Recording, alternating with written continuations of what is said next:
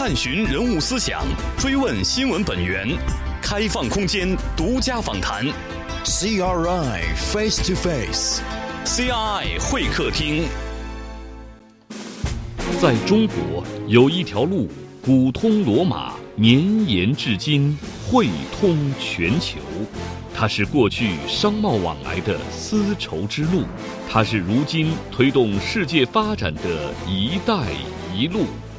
CRI 会客厅“一带一路”系列访谈，与您行走在沿线城市之中，共同筑梦和平与繁荣。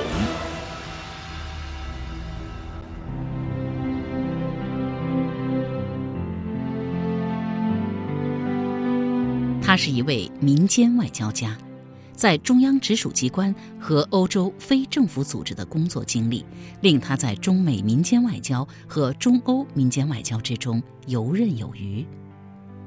他拥有卓越的国际视野，从初入社会到国家创新与发展战略研究会，直至今天的欧盟中国城市发展委员会。他不遗余力地推动着中国与世界各国的友好合作与交流，致力于将中国文化推向世界。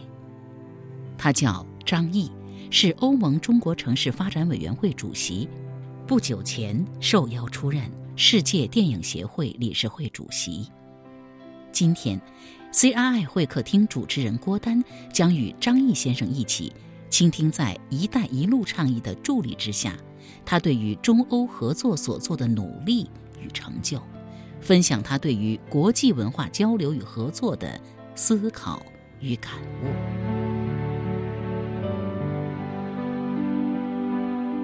张主席您好，你好。首先让我祝贺您，前不久由世界电影协会主席安东尼·格里尼向您亲手。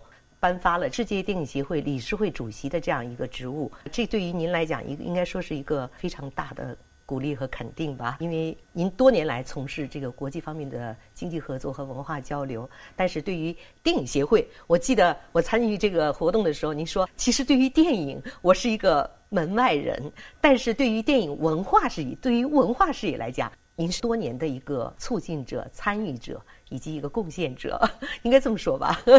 是的，我觉得能够出任这个有了三十多年历史的一个国际组织的理事会成员，对我也是个很荣幸的事情。我觉得也非常好。这个机构它总部在美国，倡导的是一种家庭和谐、社会和谐的理念。因为它有两个奖项，一个是家庭电影奖和一个奥林匹亚奖。啊，就那 family 的 family film award。嗯。那么这个机构经过将近大半年时间对我个人的尽调，哎，终于这个机构的董事局的所有的董事一致性通过，啊，今年九月一号就邀请我出任这个机构理事会的主席。嗯。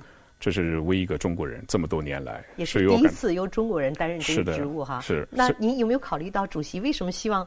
在董事局全票通过的这样一个职位，给了一个这样的中国人呢？我认为最大的因素应该是中国现在在国际舞台上越来越强大，中国的发声啊，中国的实力的增长，同时呢，在这个文化艺术领域，包括影视领域，中国的这个分量越来越大。嗯，所以对这么一个成立了几十年的国际电影协会来说，他更多的看重是中国，而不是我个人。我只是代表一个个人，欧盟呃一个机构的国际主席，他认为邀请我出任理事会主席，可能更加水到渠成，更加方便。可能现在世界的目光也越来越多的关注到中国，也希望通过您这样一个多年的国际组织的合作的这样一个经历和经验，能够把电影方面的这样的一个事业在中国有很大的一个发展和提升。同时呢，您可能会利用这样一个平台去把中国的电影去推向国际。是这样吗？的确是的，这说实在的，这是我主要的考量，就是中国的文化怎样通过这个影视作品能够发生到全世界去。嗯，也就是中国文化自信，它必须要有一个切入口。那么，我认为这个国际组织呢，我们可以很好的把这个中国的文化，尤其是通过艺术形式、影视形式传播到世界，是个非常好的渠道。呃，为什么呢？我现在稍微说一下这个电影协会的创始人，这个 Antonia，那天你也见过。嗯。他确实对中国一个很好的情节，从小植根在他的这个心灵里的，所以他多次说过，他的基因里有中国的血脉，哈。因为为什么呢？他是个伊朗贵族，哎，然后呢，两岁的时候是由两个中国的保姆带大的，所以呢，这两个保姆呢，在他身上倾注了很多的啊心情培养。所以呢，格里尼先生啊，大了以后，他就觉得他要感恩，哎，而且呢，随着他对中国的了解，他越来越觉得中国的文化的博大精深，而国外呢，现在对中国的了解确确实实太少太窄。对中国文化的很多这个印象啊，还局限在非常初步、初级阶段，甚至是片面的。随着他到中国来多次的访问，他越来越感觉中国文化有必要传播到世界上去。所以呢，我们沟通的非常通畅，他就最后下决心，一定要把中国文化通过个适当的方式、合适的人。所以我觉得这对我来说也是个重任啊。所以在。电影协会理事会主席的这样一个位置上，您可能会把中国更多的电影走出去文化，还是说把国际上的东西引进来？最近有没有这样的考量？有的，嗯，我觉得我更多的是放在前者，就是把中国的文化、中国的影视作品引出去。嗯，通过这个世界电影协会它的本身的在海外的网络，因为它有很多会员单位，把中国的影片介绍到国外去，尤其是中国的这种倡导家庭和谐、社会和谐。中国文化这个概念的影片传播出去，所以我们这次来的时候，刚好呢，这个上镜导演要拍个新片，那么开机仪式我们就把变成了一个欢迎格里尼的一个欢迎仪式。嗯，所以呢，之前把一些中国导演啊这种倡导家庭和谐的一些这种喜剧片也介绍出去。嗯，而且我原来还跟他讲到媳妇的幸福时光啊，有部这种片子介绍到坦桑尼亚去。嗯，在当地引起非常好的一种反响。他认为这是一个非常好的途径，所以呢，我的责任呢，我现在想哈，我会充分利用我这个理事会主席的这个位置哈，能够把中国好的影片，反映中国真正的这个家庭啊，反映中国的文化精髓啊，反映中国和谐思想的片子，介绍到国际市场上去，这是我的责任。哎。这部影片好像是我们台译制的，我不知道，啊 我真的不知道是你们台 译制的吗？很有很有缘分啊！我知道非常好，因为为什么呢？这个反响很大。对，因为习主席访问坦桑尼亚的时候，这部片子已经被翻成了斯瓦西里语了，啊，所以在当地老百姓接受程度非常高。嗯，所以习主席也跟当地的领导人谈到了这部片子。嗯，哎，我所以我认为中国的片子出去，这个非常好的一个案例。嗯，因为他这种文化的。传播啊，它远远大于一种说教的形式。没错啊，你如果说宣传一个国家的形象，你必须要一种人们接受的方式，而不是硬性传播。对，那么影片是最直观的反映了一个国家，反映了国家的人民生活的方式方法。嗯，我认为这个方式应该提倡。嗯，哎，而且是非常容易的被所有的人去接受的一个方式。是的，这个是非常好的一个形式，所以这也给我很大的启发。为什么不能把中国的这些好的片子哈，非常阳光，看了以后非常轻松，大家都是非常愉悦的一种中国影片，介绍到中国国外去？哎，这个我觉得最全面了解中国是个非常好的一个途径。嗯，我想格里尼先生之所以作为著名的制片人和导演，把这项职务授予您，可能还更看重了您以往在。国际这样一个舞台上的一个风采的展示吧。谢谢。比如说，嗯，欧盟中国城市发展委员会，您担任的主席。那么，作为这个中国城市发展委员会的主席，您近两年来应该做了很多的工作。是的，这个机构实际上也是一个新近成立的，而确确实实说呢，是欧盟一些前政要受。习主席二零一四年三月下旬访问欧盟总部的启发，他们非常乐意能够加强欧盟成员国和中国进行一种沟通，一种非官方沟通这种模式。也就是说，在中国高层领导人也是首次访问欧盟，可能对欧盟来讲，觉得也是一种。要跟中国加强交往，这样一种愿望是这样吗？是的，因为习主席二零一四年三月份访问欧盟总部，是中国和欧盟建交四十周年，中国国家的领导人首次访问他的总部。嗯，而且习主席也在总部做了一次演讲，给大家留下了非常深刻的印象。所以当时欧盟的一些领导人啊，都非常受到振奋，非常鼓舞，觉得中国很重视跟欧盟的关系。哎。所以一些欧盟官员就有这个想法，要成立这么一个机构。这些机构成立的初衷是什么呢？是您倡导的吗？我是其中的一部分，因为原先跟欧盟接触也比较多，呃，原来是担任欧盟中国经济文化委员会的主席，曾经对我呃，我曾经是呃出任呃欧盟中国经济文化委员会的执行主席，所以有机会呢和很多官员进行一些沟通和交流。那么成立这个城市发展委员会呢，我觉得呢，可能这平台更大。为什么？这个城市管理者他们所面临的问题是一样的。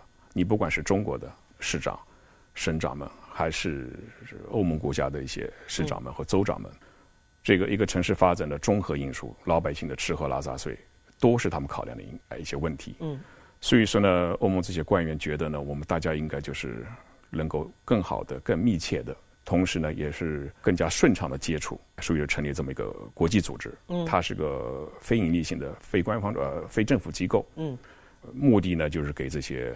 城市管理者们提供一个交流的平台，嗯，啊，五科创啊、经济啊、文化等等方面，嗯，所以这个组织应该从二零一五年开始在成立的过程中，二零一六年应该说是正式成立。那么近一两年来，应该也做了一些具体的一些项目，是不是？是，嗯，因为我们把这个机构的宗旨定位为沟通双边的交流，给相关的部门和机构提供一个合作的平台。所以呢，我们更多注册的两个方面，注重两个方面的交流和合作，一个是科创，一个是文创。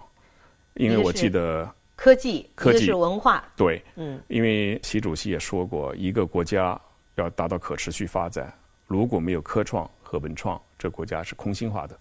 所以这一点呢，我们认为是非常对的。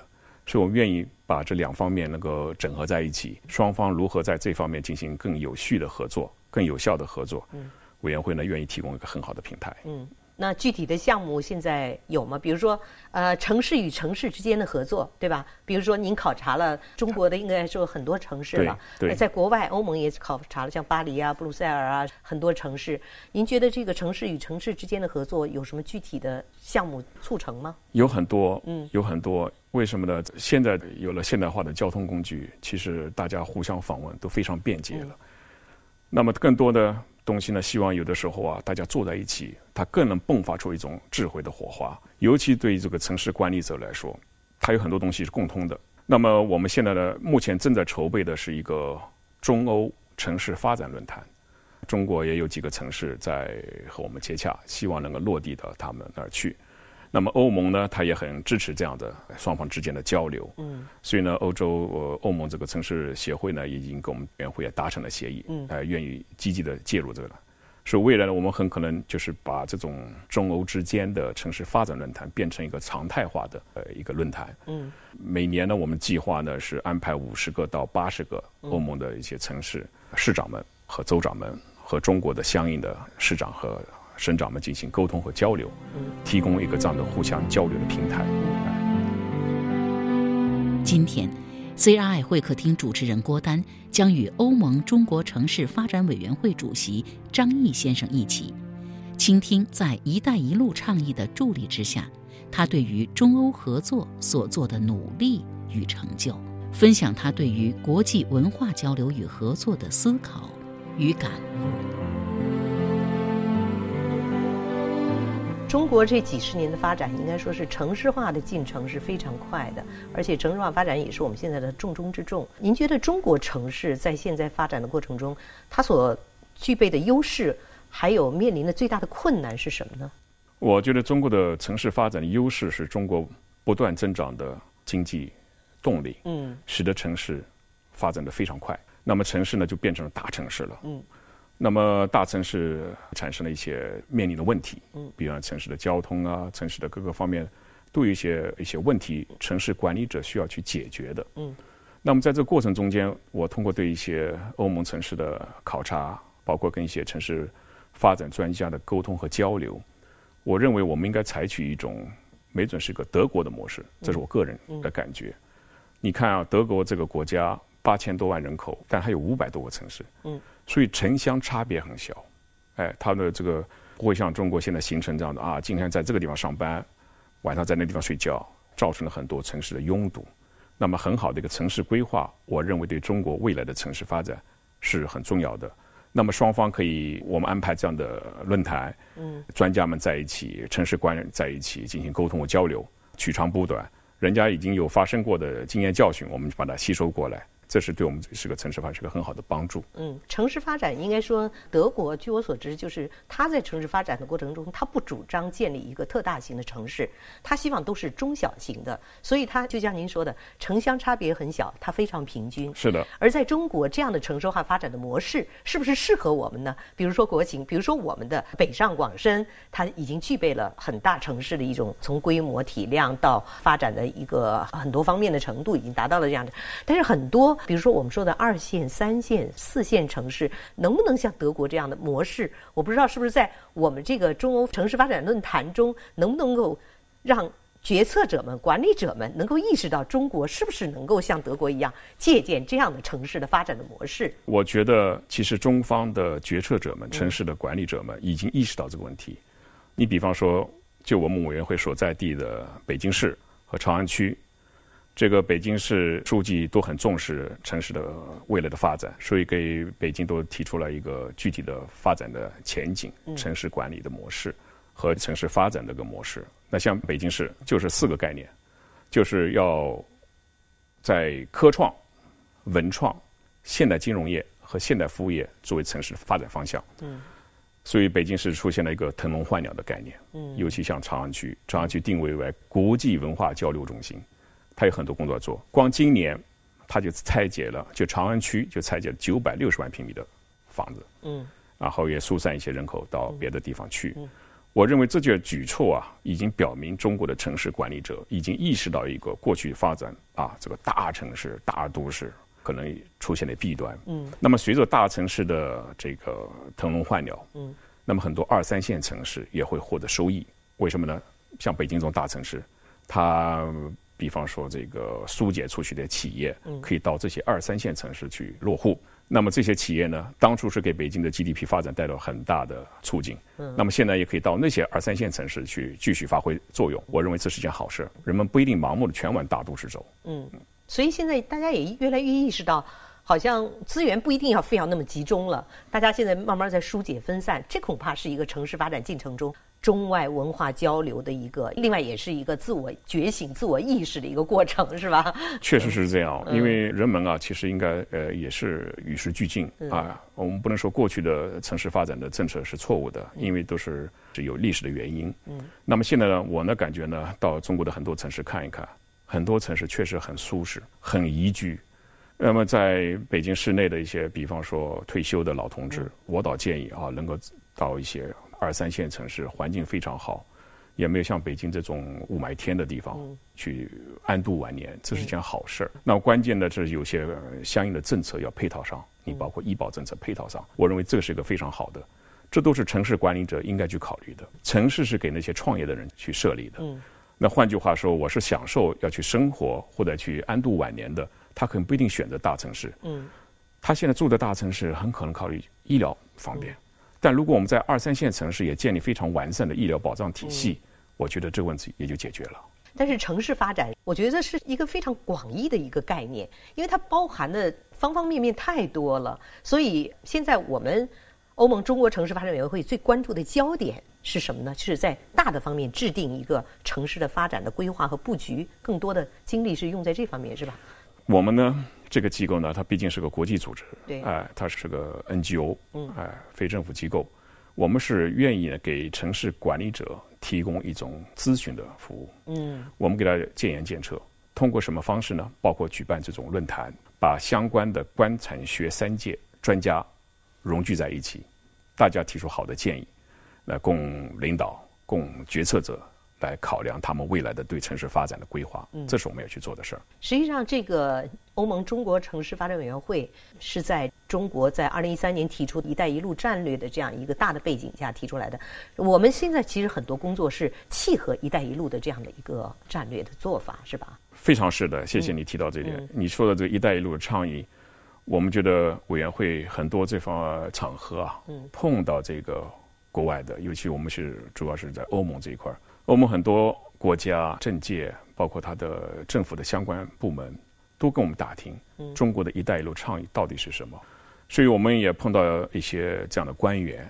欧洲其实对中国的一带一路提出来是非常重视的，他们一直在研究中国的一带一路如何把它作为一个经济发动机，来给他们当地的经济来带来一种好的帮助。所以很多国家在内阁都成立了一带一路办公室，嗯，也有相应的级别的官员担任这个主任，嗯嗯嗯，他们天天就在研究中国的一带一路这策略是什么，一带一路倡议是什么。但是据我所知，好像刚开始国际上还有一些误会的声音，是吧？呃，刚开始是有，因为可能也是一些新闻导向哈，把外国人觉得。“一带一路”倡议就是中国去产能的一个方式方法，嗯但实际上呢，这个中国政府已经对这个“一带一路”倡议目前已经做了很明确的说明。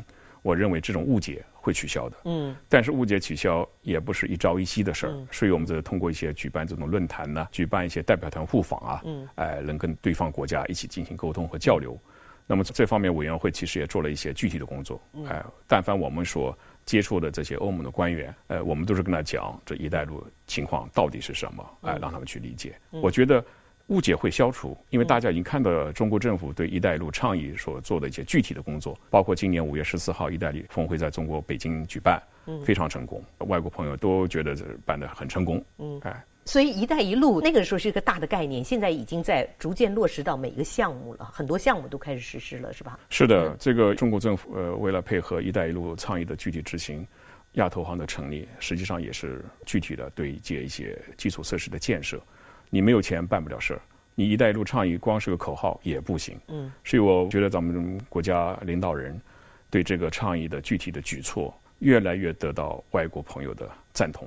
嗯。哎，因为这个。习主席现在在外交政策中间所倡导的，国与国之间要寻求利益汇合点，共建利益共同体，其目的就是大家要共同致富。尤其在去年像杭州 G20 峰会上，习主席说了，要愿意把中国的成功的经验与“一带一路”沿线国家进行分享，这个蛋糕一起做大。所以我觉得这种思想、这种思维模式啊，谁都看得明白，它不是一种就像别人说误解的那种啊。方式，嗯，所以我认为这一点呢，咱们国家呃外宣做的还是很成功的，嗯，哎，所以“一带一路”也是其中就提到了很重要的一点，就是民心相通。民心相通确实很关键。你比方咱俩做生意，如果互相不了解，我怎么跟你做生意？对。所以首先大家就是说要互相理解对方，那么理解对方，那就是进行要要沟通，嗯，哎，各种方式的沟通，各种场合的沟通，这个文化。要先行，嗯，这就为什么我开始也接这个世界电影协会这个理事会主席，我也是想这样想的。文化沟通，人心能够互相理解了，嗯，那么你生意就好做。你如果互相都不认识，嗯，互相都不理解对方，嗯，啊，就是我跟你去做生意要去挣钱，嗯，那是做不到的。嗯，这个民心相通，实际上就是用文化去沟通。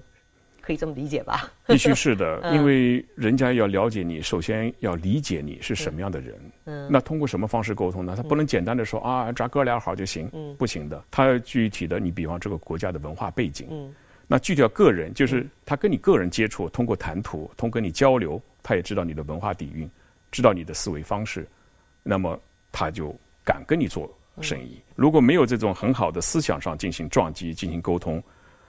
你无法去去见朋交朋友，所以说，我将像国家领导人现在很多场合这种谈吐啊、讲话呀，它实际上都是一种民心沟通的具体方式，非常成功，也非常好。我知道张主席是毕业于国际关系学院哈，多年来应该是从事的都是有关原来在国家机关，后来是在一直在国际组织是吗？是这样吗？是的，我这个学的是国际关系，本科和研究生啊都是学的国际关系。那么比较系统的学习以后啊，我觉得国与国之间的关系啊，它不完全是零和游戏，它有很多方面去进行沟通。就像刚才您说的这个人文交流这一块儿，它国际关系不是冷冰冰的，哎，它更多是人性化的。所以呢，我觉得呢，有幸在国家机关工作，得到很多领导的帮助和指导，包括后来到国家的一些智库担任一定的职务，这些都给我提供了很好的一个。长见识、嗯，长学问的机会，嗯，所以我觉得目前的情况下，有幸担任这样国际组织的负责人，嗯，更好的能够理解我们未来在世界这平台上应该做些什么。您正在收听的是人物访谈 CRI 会客厅节目，同时你也可以登录 www. 点击 CRI 会客厅精彩视频，收看本期节目。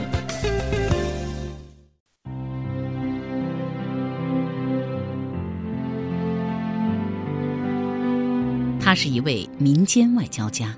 在中央直属机关和欧洲非政府组织的工作经历，令他在中美民间外交和中欧民间外交之中游刃有余。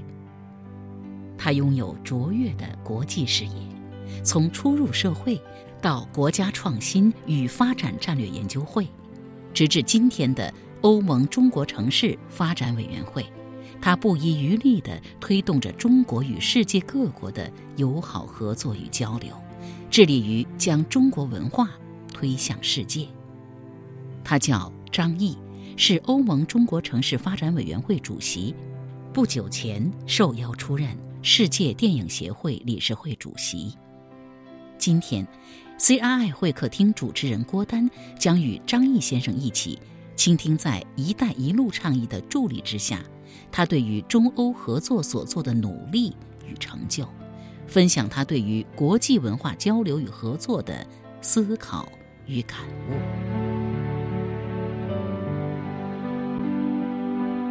所以我知道您原来也是担任国家创新与战略发展委员会的副秘书长，是吧？对，嗯，对。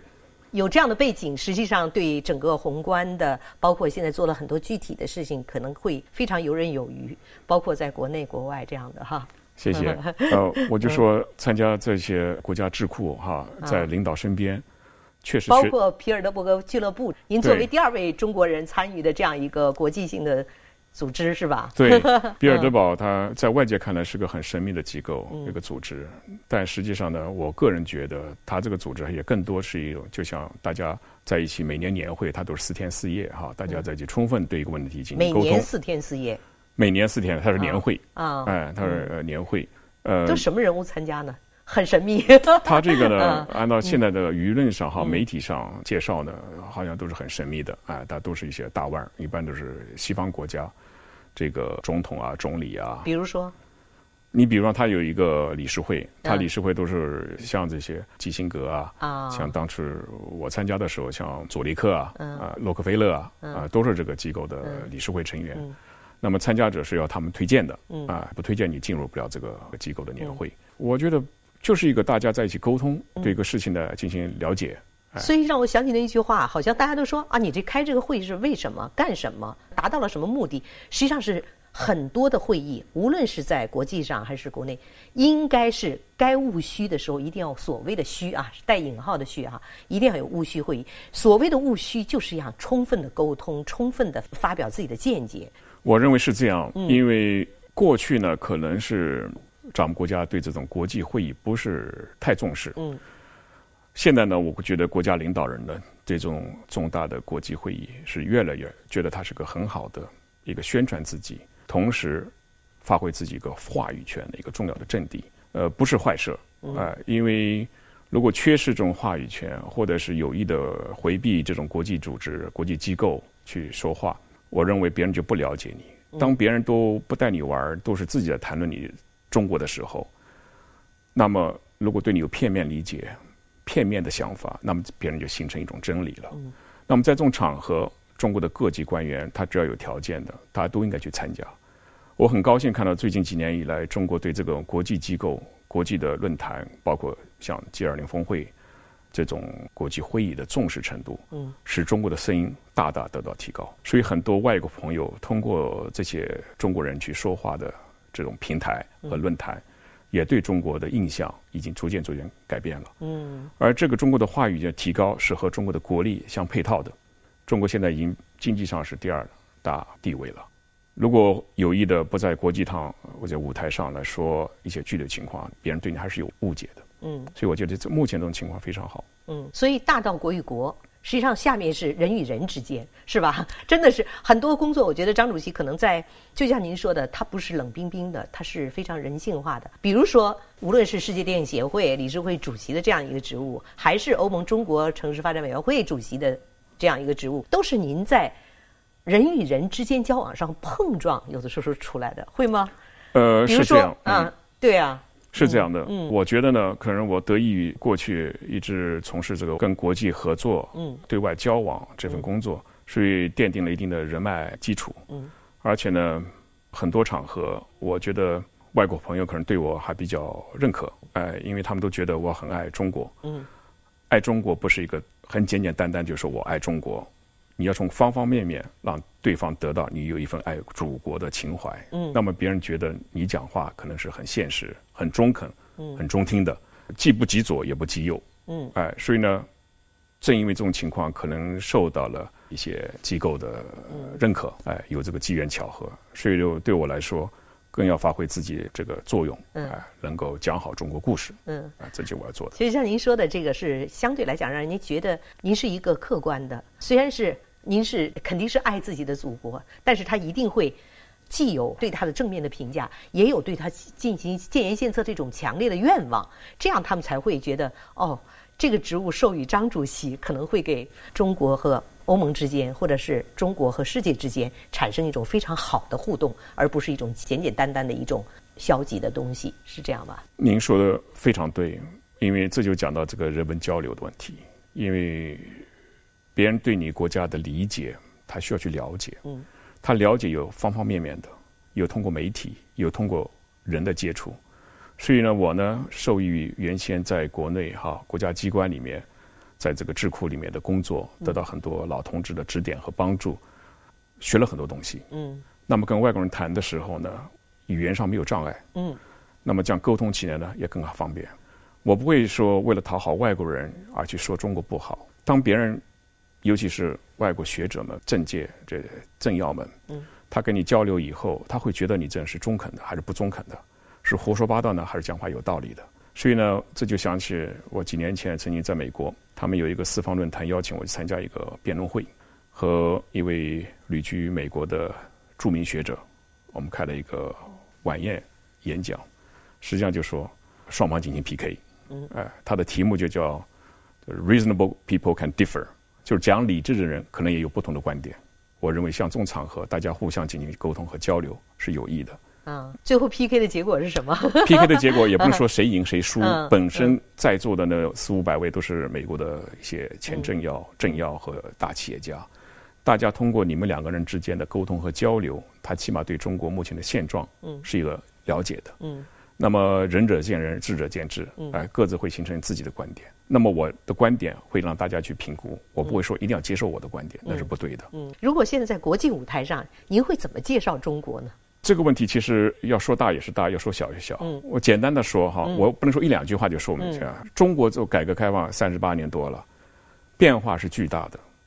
你看中国老百姓的生活。我不说别的，光汽车，啊，十多年前汽车，你说是家庭都有拥有汽车，不可想象的事情。中国老百姓这个生活水平提高，这是不争的事实。但是中国也存在着很多问题。那么中国政府现在采取这种很有力的，比方说反腐措施，对官员这种廉政措施，我认为这点就非常好。一个执政党，他敢于抛弃自己的缺点和错误，敢于把自己很多大瓜啊，这个犯了错误的官员进行处罚，让别的国家也看到这情况。因为腐败问题，任何国家都存在。你国家是护短，执政党是护短的，还得给揭露出来。我认为作为一个执政党，能够这么做，他有一定勇气的。嗯，那外国人都会评价的，对吧？谁也不是傻子。所以我总觉得中国的未来的发展是非常好的。中国老百姓也通过这些目前国际关系、国际现状，也深刻的理解到一个国家的和平环境对自己的生存是多么重要。所以我想，所有中国人都希望中国强大，希望中国是和平的。那么中国的把这种和平愿望也可以转给外国人去，所以我们在很多场合邀请一些外国朋友到中国看了以后，他都很惊讶。他们原先对中国的了解不是像现在看的中国的一片歌舞升平，他觉得中国还是像一百年前那种感觉啊，目光呆滞啊，不管不问啊，穿着很邋遢啊。中国现在已经是给人感觉就说个最简单的啊，在中国像很多大城市，你晚上上街是安全的。啊，国外很多城市你是晚上不敢上街的，嗯嗯，这就是个最典型的个现实。嗯，所以在国际舞台上，应该说有的时候一个人甚至于代表了一个国家的形象，每一个人都会，人家不会说是某某某，人家会说是中国人，那位中国人。我想张主席可能之所以在国际舞台上有这样的话语权了，可能正是因为国际人士吧，因为作为人情的互动也好，还是国家的交往也好，他们都会以小看大，从小看大。实际上，我想张主席有很多的项目，可能未来还会要实施，啊，无论是在文化方面，还是在城市发展方面，可能都有您的一些想法。是的，您刚才说了，中国人啊，嗯。只要离开了中国，在国外，您不管是一个人还是一群人，你都代表了中国，因为你改变不了你自然给你的黄皮肤啊这个形象，所以这就为什么说很多人到了国外以后，他自觉不自觉他都爱国，嗯，他甚至开玩笑说啊，我可以说我中国不好，因为我知道很多弊端，嗯，但你外国人要说中国不好，要说我这个那个。他会骂娘的，我就要据理力争，是吧？一定会的，因为这种事情我碰到过好多，也很感动。嗯，哎，所以我觉得中国未来的强大，华人啊团结很重要。因为现在世界各地几乎都有华人，那么每个华人不管在国外是待的时间长还是短，他对自己祖国他永远是热爱的，他愿意这个老了以后回来看一看，甚至回到国家来，最后啊。了却终身，都愿意选择自己的祖国。嗯，所以这就是一种家乡情结、乡愁。所以我觉得每一个华人都是非常爱中国。他可以看到眼前一些不尽人意的地方，大家愿意去建言建策，但是没有一个人愿意背叛自己的国家，说自己的祖国不好。我这这是一个很大的一个让我驱动去在国际组织去担当一定的责任。这是作为一个华人必定要做的事儿。嗯，所以呢，根据这些情况呢，文物委员会也也组织一些活动。包括一些论坛呐，包括一些双方进行沟通啊，包括中国城市和外国城市之间的姐妹城市的建立啊，这也是我们要去做的事儿。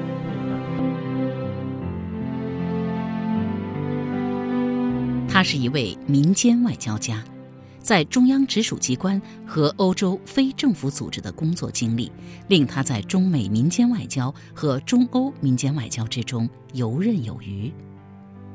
他拥有卓越的国际视野，从初入社会到国家创新与发展战略研究会，直至今天的欧盟中国城市发展委员会，他不遗余力地推动着中国与世界各国的友好合作与交流，致力于将中国文化推向世界。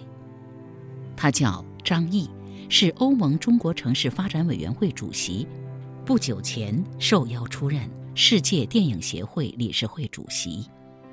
今天，CRI 会客厅主持人郭丹将与张毅先生一起倾听，在“一带一路”倡议的助力之下，他对于中欧合作所做的努力与成就，分享他对于国际文化交流与合作的思考与感悟。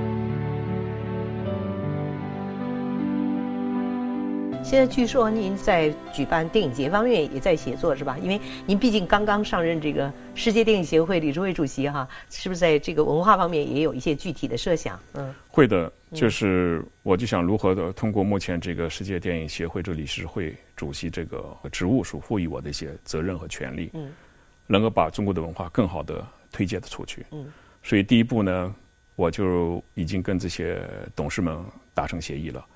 就是要把世界电影协会亚太区的总部落在咱们中国。哦。哎，现在跟中国几个地方也都在谈合作模式。在北京吗？呃，肯定会在北京，因为北京是中国经济文化的中心嘛，也是我们的首都，那肯定会在北京。嗯。那么地方上也会成立一些分中心，因为这个机构，毕竟它有还有两个奖项，这个两个奖项呢还是很有影响力的。就是刚才说的 family 那个吗？对，一个是家庭电影奖，嗯，哎，还有一个奥林匹亚奖。我们中国好像以往很少参与，是吧？呃，他这个奖项确实是曲高和寡。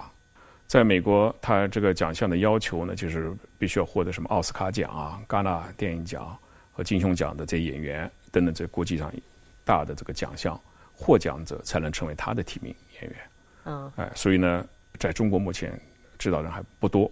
对，我想正因为这个在中国还不具有很大的知名度，我这样才好更好的运作，是有有更多的机会去推荐了哈。是的，嗯，也就是说，在国际上的，比如说大的奥斯卡奖的之上，得了这个奖项以后，才能再评 Family 的这种奖，是这样吗？现在呢，嗯，美方是这么在运作，嗯，啊，世界电影协会这个团队也是这么做的，哎，我从他看的这个目前的运作方面来看，我觉得非常好，因为这个奖项它是九五年的时候，一九九五年的时候，美国当时的总统克林顿总统跟这个世界电影协会这个创始人安东尼说的，嗯，因为。克林顿总统对于好莱坞当时拍的一些片子充满了打斗、战争、啊凶杀不满意。他说：“如果这样下一代看的都是这种电影片子长大的，那肯定脑子里也都是充满暴力了。”哎，所以呢，跟他讲是不是可以拍点家庭为题材的温情的。温情的片子？所以呢，安东尼呢就开始从九六年开始，就是跟美国的几大片厂在谈合作，要求他们每年至少每个厂子拍。三部片子，嗯，那么说到现在为止已经上千部了，嗯，他不管是从这个社会的效益来说，还是说这个经济效益来说，他都占有一定的位置，所以这个我觉得这非常好，也很契合咱们目前中国这个和谐社会这个主旋律。对啊，我们现在很多这个影片和电视剧都是反映一个啊家庭生活的这种。无论是冲突、温情也好，带有历史背景的也好，其实这是一个很好的推介的一个渠道哈。我正因为看中这个，所以我去接受他这个邀请了。啊，是吗？我认为这个是非常好的啊。我们可以利用一个很好的途径哈，把中国文化怎么走出去啊，怎么走出国门。影视实际上是可以最直接的、最容易被人啊接受的一种方式。嗯。那好，我们为什么不用这个机构把它自己做得更好呢？嗯。啊，所以我就认为呢，这也是我的一个。责任。嗯，所以在欧盟中国城市发展委员会的这个方面，您有什么样的期待？欧盟中国城市发展委员会除了刚才所说的就是关于我们要筹办这个中欧城市发展论坛之外，我们现在跟联合国教科文组织也有很多合作联系。我们跟教科文组织已经达成协议，跟他的自然科学司要举办联合国教科文组织中国科创教育论坛。嗯，哎，这个呢是一个目的啊。说实在，就要把中国的孩子们怎样走向世界，怎样扩展自己的世界眼光，呃，做了一个一个前期工作。嗯。呃，因为国家领导人也也提出过很多的希望啊，希望中国人更多的能够在国际舞台上去发声。嗯。那介入很多国际组织的工作。嗯。那么我们从我们呃本身来说，我要对这个事情进行一些助推，哎，创造一些平台。嗯。这就是我们要去文化方面要做的事儿。嗯教育论坛，教育论坛，嗯，还有呢，科创与教育论坛啊，哎，现在主要的工作就是这个，是吧？我们主要工作呢，除了这些呃举办论坛，论坛呢更多的是沟通大家的互相了解和理解之外，也做一点实实在在的事情，嗯，也响应中国一些号召，比方中国现在倡导这个环保，倡导这个可循环的利用的经济模式，所以我们委员会也注意到中国目前这个废车啊拆解有很大的问题。嗯，存在很多安全生产事故。嗯，所以国内现在废车进入一个报废的一个高峰期。嗯，各地啊，你看啊，这个废车的坟墓啊，到处都是，不是地方政府不去拆，而是拆解过程中间隐含了很大的安全生产事故问题。所以呢，我们就准备从德国引进一种很好的环保车来破解拆解这个废车，这也是我们委员会做的一个具体的事情。嗯，也是响应国家。有关的对环保循环利用经济的一个响应的号召，我们所做出一个具体反馈。嗯，这是我们委员会也去做的。嗯，同时呢，我们也做一些怎样把中国这好的企业引入到欧盟。嗯，哎，也做点具体工作。具体是什么项目引到欧盟？具体呢，你比方说，嗯，我们现在已经注意到哈，很多中国企业收购欧盟的一些企业，包括收购技术，但现在很多的采取的是一种什么模式呢？就是百分之百的竭泽而渔的方式，百分之百把企业给收购了。嗯。这个呢，呃，我不能说它不好，但是呢，我觉得有一种弊端的存在，因为中国企业收购这样的技术，正因为人家的技术你没有，你才去收购。那么，如何让人家真心实意的把所有的技术转移给你？那需要有个办法，嗯，也就是也是贯彻这个习主席所说的“蛋糕大家一起分，一起做大”。嗯，所以我在很多场合我就提出了一个方案，我说啊，中国企业去收啊，你不要把人百分之百都收了，你可以收人家百分之九十。留个百分之十，因为你看中人家的研发能力，那么你跟他留了百分之十，人家就是自然是股东了，人家也可以享受你以后中国的市场的红利。那在这种情况之下，人家很可能会努力不断的创新，嗯，人家的技术会不断的啊，今年给你卖的是一点零，明年是二点零，还后年三点零，他呢就不会再去收你额外的钱了，嗯，也就带人家一起玩，享受中国红利，一起来做，这一种新的模式。那么这种想法呢，也得到很多欧洲一些企业家的认可，包括政府也认可。否则别人觉得中国来动不动就收购我们的企业，收购我们的技术，把我们国家恨不得就买空了。这反而产生一种负面影响。如果我们采取这种方式，就是大家合作共赢，那我想这个就是以后你中有我，我中有你。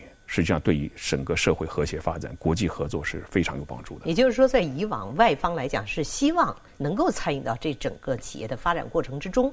那么，我不管是百分之十还是百分之五的啊，那原来中国的做法是更多的是把它像您说的全部收购，而现在的模式是不是没有出现过的？是您提出来的呢，还是说以前我们尝试过？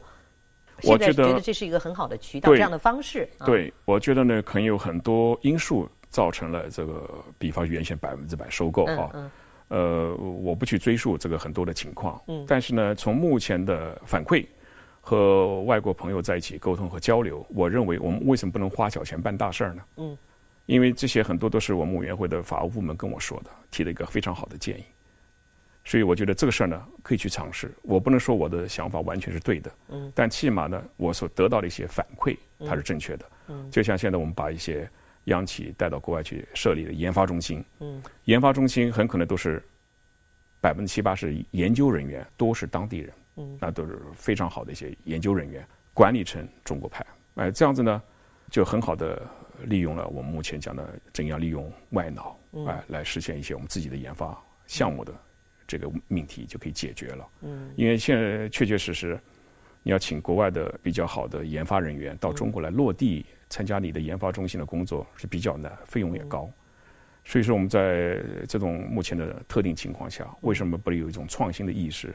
我们在海外设立研发中心，嗯给当地的这些好的科研人员提供一个研发的机会，也解决他的就业问题，这是互赢的。所以，在这个国际组织的这种大的舞台上，我们希望看到越来越多的黄皮肤的中国人的面孔啊！应该张主席在这样一个位置上，让我们中国在很多方面有了更多的啊话语权和表达的这样一个，起码是一个机会，对吗？谢谢。我觉得很多东西啊，都是一个时代造就了一个一个合作的机会，也给我一个这样的为国家、为欧盟来服务的这么一个机会。嗯。我想我会更多以这个双方共赢作为一个指导方向、指导原则，来更好的来行使我们委员会的工作。呃，这是我觉得应该去做的事情。嗯，谢谢您，谢谢您在我们感觉到中国人在国际舞台上一出现中国人的面孔，大家都非常的自豪和欣慰。嗯，我们希望能够看到越来越多像您这样的啊外交家。民间 外交家，谢谢，做更多的谈不上是外交家，我觉得我始终啊就是个学生，我觉得始终啊就是以这种很好的心态来沟通双方之间的理解和交流，就像一开始所说的人文交流很重要。我的唯一的目的就是希望双方合作共赢，消除误解。通过我们这个机构，因为我们的机构基本上都是欧洲人，嗯，所以呢，更好的大家来来理解。因为一个人对一个国家他的了解，第一眼印象非常重要，所以我希望成为这个第一眼，是我希望成为这个第一个平台。谢谢，谢谢您，谢谢您，谢谢，谢谢，谢谢，非常感谢，谢谢，谢谢，嗯。